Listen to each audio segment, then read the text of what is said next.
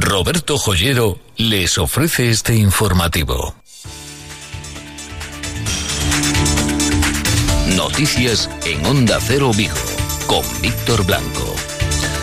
Hola, ¿qué tal? Muy buenas tardes. Tenemos este jueves 21 de febrero de 2019 una nueva jornada con alta conflictividad laboral, ya no solo en la sanidad, sino también en varias empresas y en sector eh, servicios.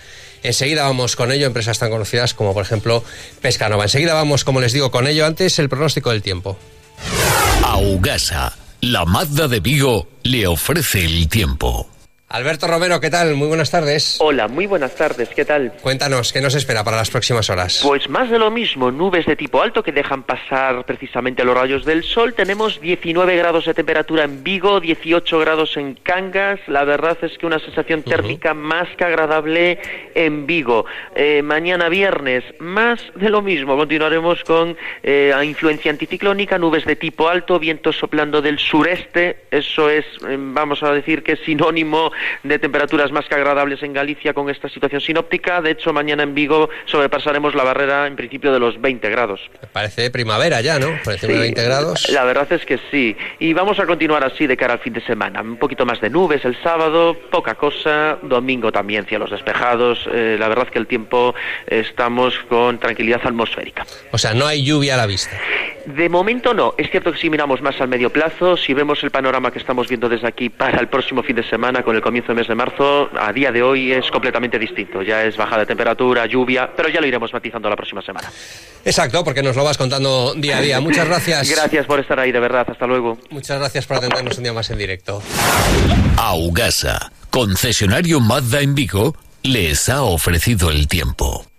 Las casas de apuestas online, seguro que ustedes eh, ven cada vez más y es cierto que están proliferando en la ciudad de Vigo. Muchas de ellas como casas de apuestas, en otros lugares son propias cafeterías o bares que tienen, al fondo normalmente, un lugar donde se pueden hacer ese tipo de apuestas online. Distintos colectivos vienen mostrando su preocupación por esta situación que no solo apoya, genera y promueve el juego, sino que además son cada vez los más los menores de edad que están eh, actuando y que están jugando en ese tipo de casas de apuestas. Lisa Pérez es la portavoz del colectivo. De Vigo, los tenemos en nuestros barrios, en nuestras calles, al lado de los colegios de nuestras hijas.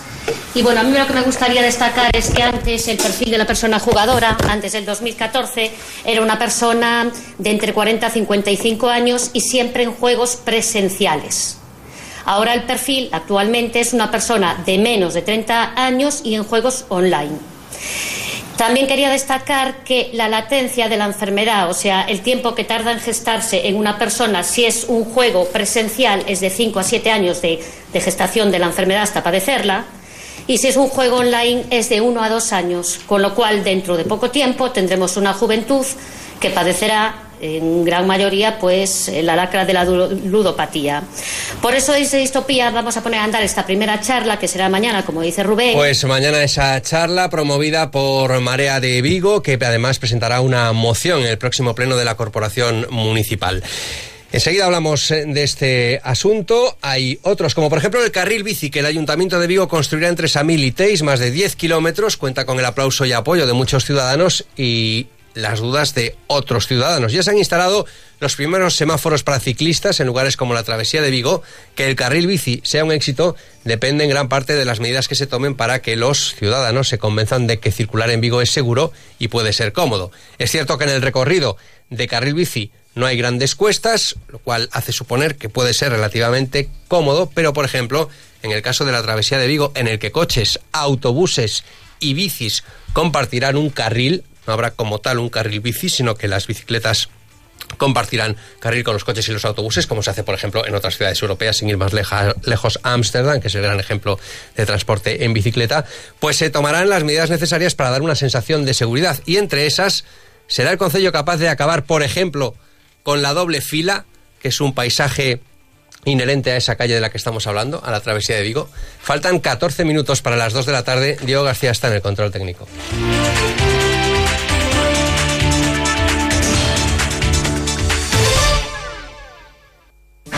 Recuerdo momentos señalados en la familia con los regalos de Roberto Joyero Recuerdo que era una emoción ver cómo se abrían esos paquetes y aparecían joyas, relojes, mis primeros pendientes de oro. Hoy soy yo la que regalo y quiero transmitir la misma emoción. Roberto Joyero, también es para mí. Roberto Joyero, en Velázquez Moreno 32 y 34, Vigo. Noticias de Vigo con Víctor Blanco. Los representantes de los, colectivos, de los colectivos profesionales más optimistas o los que más se fían de la Junta ven con, con satisfacción y los escépticos con mucha prudencia. La opinión de estos profesionales van desde los que valoran positivamente las 75 medidas para mejorar el funcionamiento de la atención primaria con nuevas y más competencias para los jefes de servicio o más contrataciones de profesionales hasta los que creen que mientras no existan partidas presupuestarias concretas todo es música agradable pero sin ejecutar. De hecho, todavía continúan los eh, conflictos, esa huelga de los trabajadores de los PACs y también la huelga, aunque no tiene directamente nada que ver del sector de las ambulancias, por cierto, con nuevas denuncias por parte de la patronal de las empresas de que continúan los sabotajes realizados por las centrales sindicales por algunos sindicalistas en el marco de estas jornadas de movilización. Mientras el consejero de Sanidad afirmó que se trata de un documento abierto a posibles cambios, recogiendo las aportaciones de los profesionales en referencia a ese borrador. En una jornada con denuncias sindicales en relación con una de las grandes empresas, empresa histórica de nuestra ciudad, como es Pescanova, Luis Herrera. Sí, lo recordaban esta mañana los cuatro sindicatos con más de 60 años de actividad. Los sindicatos CIGA, UGT, USO y CUT han denunciado lo que consideran nueva estrategia del grupo de Nueva Pescanova, que pasaría por ir, ir segregando, ir separando las diferentes divisiones del grupo con el objetivo último de venderlo por trozos. Ponen como ejemplo lo que ha sucedido con la logística del frío. 46 trabajadores que pertenecían al grupo de Nueva Pescanova han pasado a ser empleados de actividades logísticas centralizadas, lo que para los sindicatos es un un primer paso de lo que pretende hacer en el futuro Nueva Pescanova. Como digo, ir separando por trozos la empresa para finalmente venderla. Escuchamos a Ricardo Castro, representante de CUT en el Comité de Empresa de Nueva Pescanova. Isto é un inicio dun proceso de desmantelación do grupo veremos en que fases e como se vai atravesando e que obedece a táctica que xa iniciaron na última negociación do convenio que ali falaban dun plan estratégico que aínda non coñecemos a día de hoxe, o Plan Estratégico 2020, que aínda non o coñecemos. Por su parte, desde la UGT se recuerda que actualmente los dueños mayoritarios de Nueva Pescanova son bancos, son entidades financieras que no quieren empresas, lo que quieren es ganar dinero. Lo que se ha hecho hasta ahora, según Rubén Pérez, eh, portavoz de UGT, es reflotar la empresa con el objetivo último de venderla. Le escuchamos.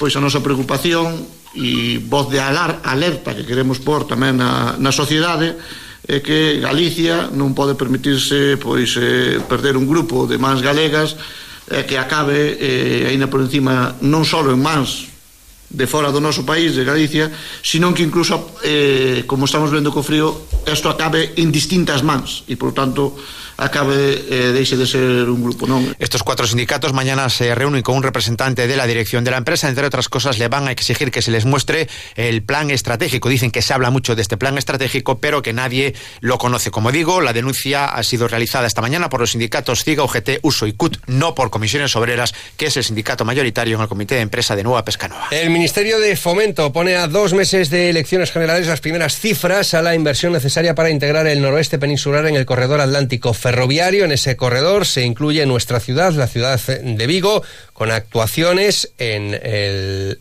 trazado entre Vigo y León, una longitud de 420 kilómetros y una inversión de 650 millones de euros, o Vigo a Coruña, longitud 210 kilómetros y una inversión de 70 millones de euros. Agradecido el alcalde de Vigo, Abel Caballero, a este anuncio del Ministerio de Fomento, que recuerda que no es el único que se ha producido en los últimos meses en relación con el tren en la ciudad de Vigo. El gobierno de Pedro Sánchez, este gobierno que lleva poquito más de siete meses, desbloqueó en el ámbito ferroviario en Vigo la estación del AVE de Tomé, con todos los accesos a Vigo, desbloqueó la línea del AVE Vigo a Madrid directo por Cerdedo, licitándose ya la contratación del estudio hidrogeológico, y acaba de licitar, de desbloquear acaba de desbloquear con presupuesto, que esto es muy importante, con dinero, el corredor de mercancías del noroeste a Vigo. Y toda nuestra cooperación. Toda la cooperación del Ayuntamiento de Vigo con el Ministerio de Fomento en una jornada en la que el alcalde ha anunciado que presentará el Ayuntamiento de Vigo la candidatura de la playa de Samil para conseguir la bandera azul. Hasta ahora no se presentaba esta candidatura porque la situación en la desembocadura del río Lagares y la calidad del agua no era la idónea, pero con la nueva depuradora considera el alcalde Abel Caballero que hay muchas posibilidades de obtener esa bandera azul. Está funcionando nivel bacteriológico nulo y por tanto bandera azul en Samil. Y lo quiero enfatizar. Y se lo quiero decir a la ciudad. Porque al final conseguimos lo que yo quería, la bandera azul de Samil. Bueno, todavía no está conseguida. Se presenta la candidatura y el alcalde, como acaban de escuchar ustedes, es muy optimista al respecto. En una jornada en la que hace unos minutos aquí la portavoz del Partido Popular en el Ayuntamiento de Vigo, Elena Muñoz, en los micrófonos de Onda Cero, ha dicho que hubo un último intento por parte del Partido Socialista de evitar que se celebre el próximo miércoles un pleno extraordinario para hablar sobre el asunto del enchufe de la cuñada de Carmela Silva. Un último intento del gobierno municipal que no les ha salido bien porque finalmente sí se celebrará ese pleno extraordinario para intentar callarnos. No lo va a conseguir, como tampoco ha conseguido que ese pleno extraordinario no se celebre, porque nos acabamos de enterar que presentó un recurso contra la celebración de ese pleno extraordinario y que el secretario del Consejo ha rechazado ese recurso diciendo que ese pleno extraordinario está pedido en tiempo y forma y cumpliendo todos los requisitos legales. Por tanto, ahora lo único que esperamos es que la señora Silva acuda a ese pleno extraordinario, escuche y tome las decisiones que yo creo que estamos esperando todos los vigues.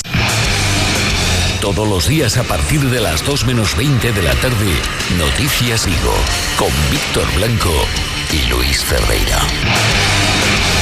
Proliferan cada vez más esas salas de apuestas online en la ciudad eh, de Vigo, salas específicas para realizar esas apuestas, aunque en muchos casos se disfrazan de cafeterías. Nos eh, contaban algunos de los expertos que lo que mayoritariamente ocurre es que se instala incluso con terraza, con una barra de un bar y al fondo, muy al fondo, hay un ordenador donde se pueden realizar esas apuestas online, que por cierto están prohibidas para los menores de edad y es exigible eh, solicitar el carnet de identidad por parte de los encargados. Estas son las salas de, las de apuestas que existen aproximadamente unas 11 o 12 en la ciudad de Vigo, pero también hay bares, hay cafeterías en las que en el interior de los mismos y también al fondo se pueden realizar este tipo de apuestas.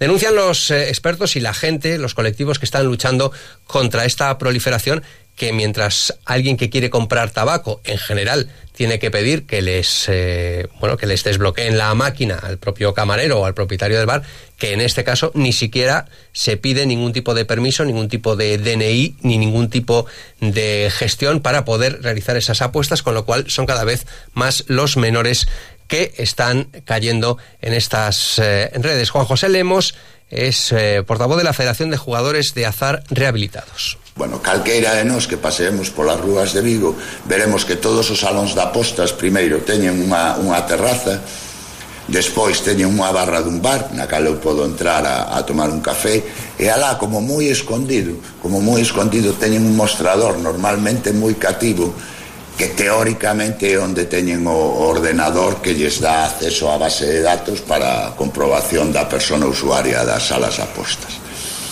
Ben, eu creo que hai seis ou oito meses fixe un chequeo sobre os salóns de apostas de, de Vigo e pasei por todos e non me pediron en ningún deles en ningún deles o DNI, o cal obligación. He dicho Juan José Lemos, no es Juan José Lamas de la Federación de Jugadores de Azar Rehabilitados. Una creciente preocupación, escuchábamos también al principio como cada vez hay más jóvenes menores de 30 años con problemas de ludopatía.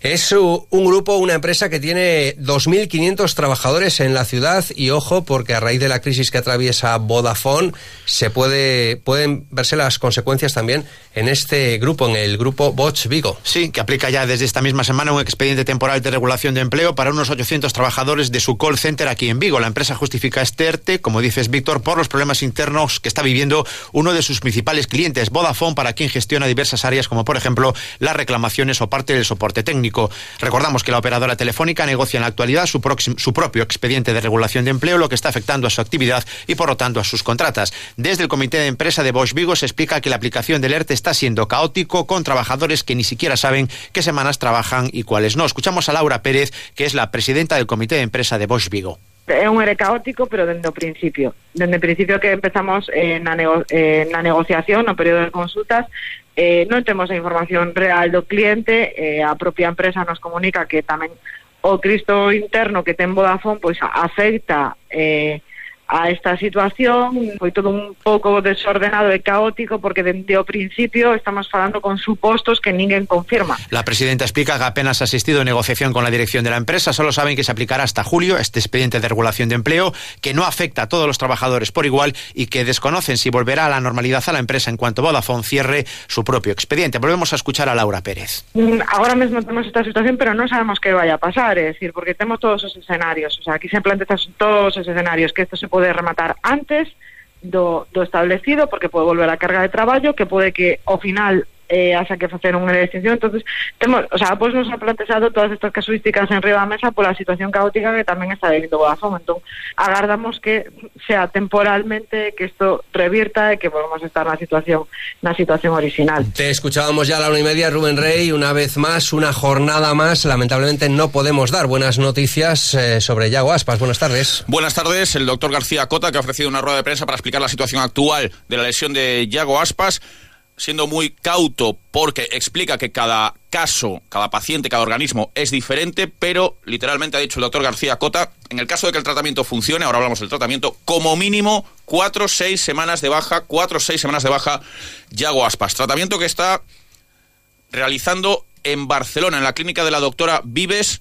El pasado martes ya le han inyectado unos factores de crecimiento. Es un tratamiento bastante novedoso, pionero, no muy utilizado, pero que ha dado buenos resultados en otros deportistas en los últimos tiempos. Ahora está en Madrid en una segunda fase del eh, tratamiento, pero esa es la noticia. Cuatro o seis semanas es un golpe muy, muy duro para el Real Club Celta. Explica la situación el doctor Cota.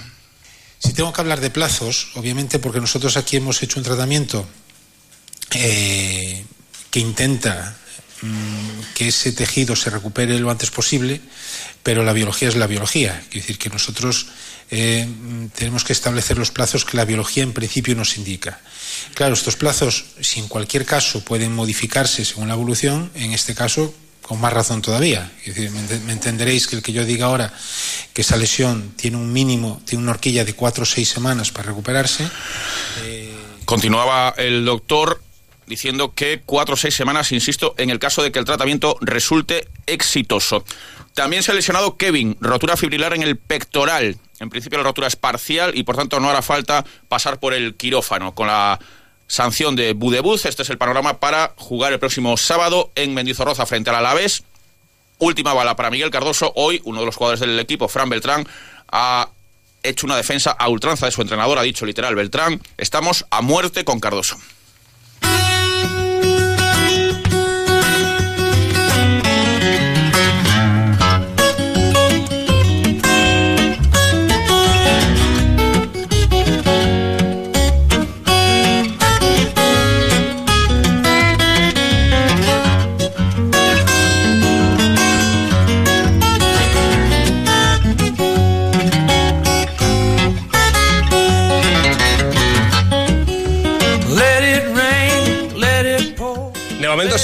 Cielos con nubes y con claros durante toda la jornada de hoy también de cara al fin de semana llegan las noticias de España y del mundo. Buenas tardes.